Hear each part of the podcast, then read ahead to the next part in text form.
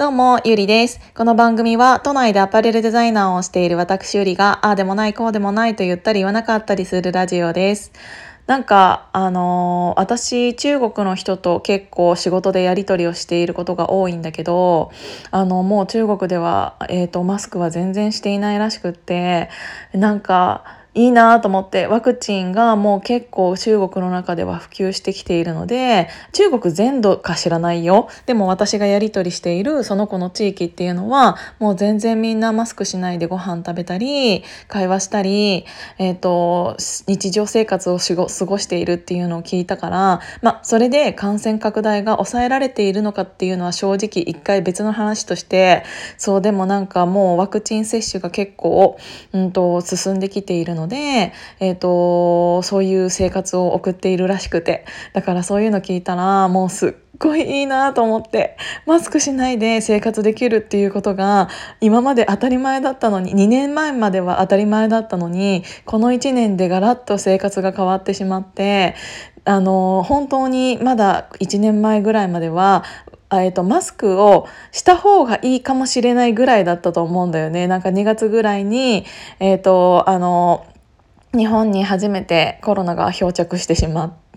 そこからまだそんなに蔓延していない状態だったと思うんだよね3月は。で結構増えてきたなっていうのはあったけどまだじゃあマスクをしますかしませんかみたいな、えーと、議論が行われていたぐらいだったからたった1年前まではまだマスクもするかしないかぐらいだったのにもうこの半年1年でこんなにも世界が変わってしまって当たり前のようにマスクをしてっていうのがえっ、ー、と日常になってしまっているからもそういうなんか今はマスクをしていた中国人が、えーと、全然しないで生活できているよっていう話を聞くともうすっごいなんか早く日本もそうなったらいいなって思ってなんか日本の方が島国なんだからあのもっとそういうのって早くできたような気もするんだけどまあまあそこら辺はあの国の考え方も違うと思うし しょうがないかなって思いながらちょっといろいろ考えていたんだけどなんか前置きにしようと思ったんだけど2分半も喋っちゃった。なんか今日ね話そうと思ったことはうーんなんか、えーと、結構これ話すことによって結構私の周りから離れていってしまう人もいるんじゃないかなとかちょっと思うけど、えーと、もう言っちゃおうかなって思ってんだけどうんなんかえっ、ー、と最近何か物事に対していい子ちゃんになりすぎようとしている人がすごい多いなっていうのをなんかいろんなものを見ていて感じてしまっているんだよね。っていうのはうんと物事自体をうんと表面的にしか捉えられていない人っていうのがこんなにも多かったんだってすっごい思うんだよね。なんかそれはどういうことかって言ったらうん例えばそういう SNS あのツイッターがあったとしてツイッターってもちあの当たり前のように表現の自由が認められているところではあると思うんだけど、まあ、だからといって何でも言っていいかって言ったらあのそうそうではなくって実際ああやって去年うんと、テラハに出演されていた方が亡くなられるっていう事実もあるしなんかだからといって何何誰が何を言っても罰せられるような世界でもないしっていうのはもちろんあって、まあ、そこら辺はちょっとあの一旦置いとくとすればあのやっぱり表現の自由っていうのが認められていてでなんかあのその鍵垢っていうものを、うんと、作った時も、えーとみんなの意見っていうものをあの基本的にそううん、尊重しましょうっていう流れがあるんだけどであのもちろん誰が言ったことがうんと何て言うんだろうな。すっごい難しい。誰かが言ったことに対して誰かが傷ついてしまうっていうのは、えーと、意図しているところではないとは思うんだけど、うんと、あんまりにもなんか自由というものが先行しすぎてであの相手の言っていることを、認めてあげましょうみたいななんか風潮あるじゃない？なんかあれって何なの？ってちょっと思っていてうん相手を認めるって言っていることを全て受け入れるっていうことではないと思うの私は。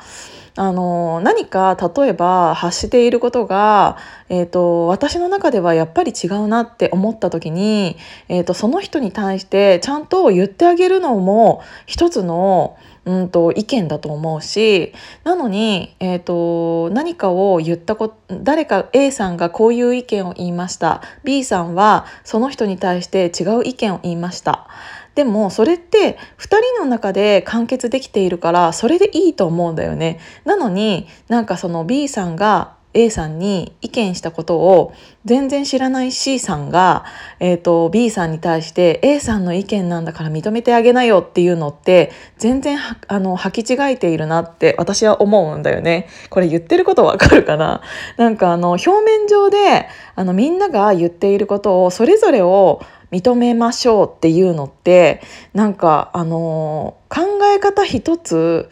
あの履き違えると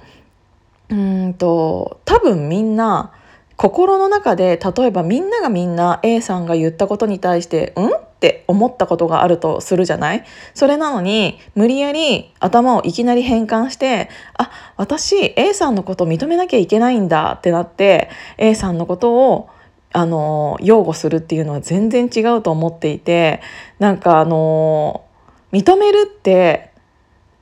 理解し合うってそういうことじゃないよねって思うんだよね。もし自分と違う意見別に違う意見でも全然もちろんいいんだけど意見は違うのが当たり前だしあの同じ意見ばっかりになった方があの気持ち悪いなって思うからあの意見が違うのはもちろんあれなんだけどでも、うんと、何かその A さんの意見に対して言いたいことがあったら B さんが言うのも一つの意見だと思うからなんかそれを言った B さんに対してあの全然知らない人がああだこうだっていうのはあの全然違うと思っていてなんかうんと認めるってそういうことじゃないよねって私は思うの。だけどなんか誰かちょっとと偉い人というか、